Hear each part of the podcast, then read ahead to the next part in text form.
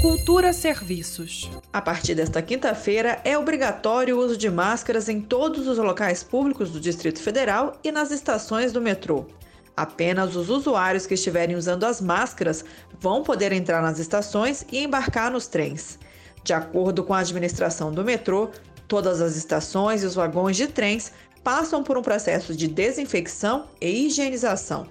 E para atender o aumento na demanda da venda das máscaras, o GDF autorizou a venda de máscaras faciais de uso não profissional feitas de tecido em farmácias e drogarias. Na hora da compra, as farmácias devem entregar ao consumidor um folder com as orientações de que a máscara facial de tecido não se trata de um equipamento de proteção individual, não combate o coronavírus e não deve ser utilizada por pessoas infectadas ou com sintomas da Covid-19 nem por profissionais de saúde, cuidadores de idosos ou de pessoas doentes. Reforçando que a máscara também não substitui outras medidas de higiene, como a limpeza das mãos, e seu uso é pessoal, ou seja, não deve ser emprestada e compartilhada com ninguém, e deve ser substituída sempre que apresente umidade ou sujeira aparente, e sua troca deve ser feita no máximo a cada 3 horas de uso.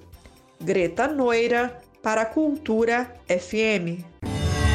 Cultura FM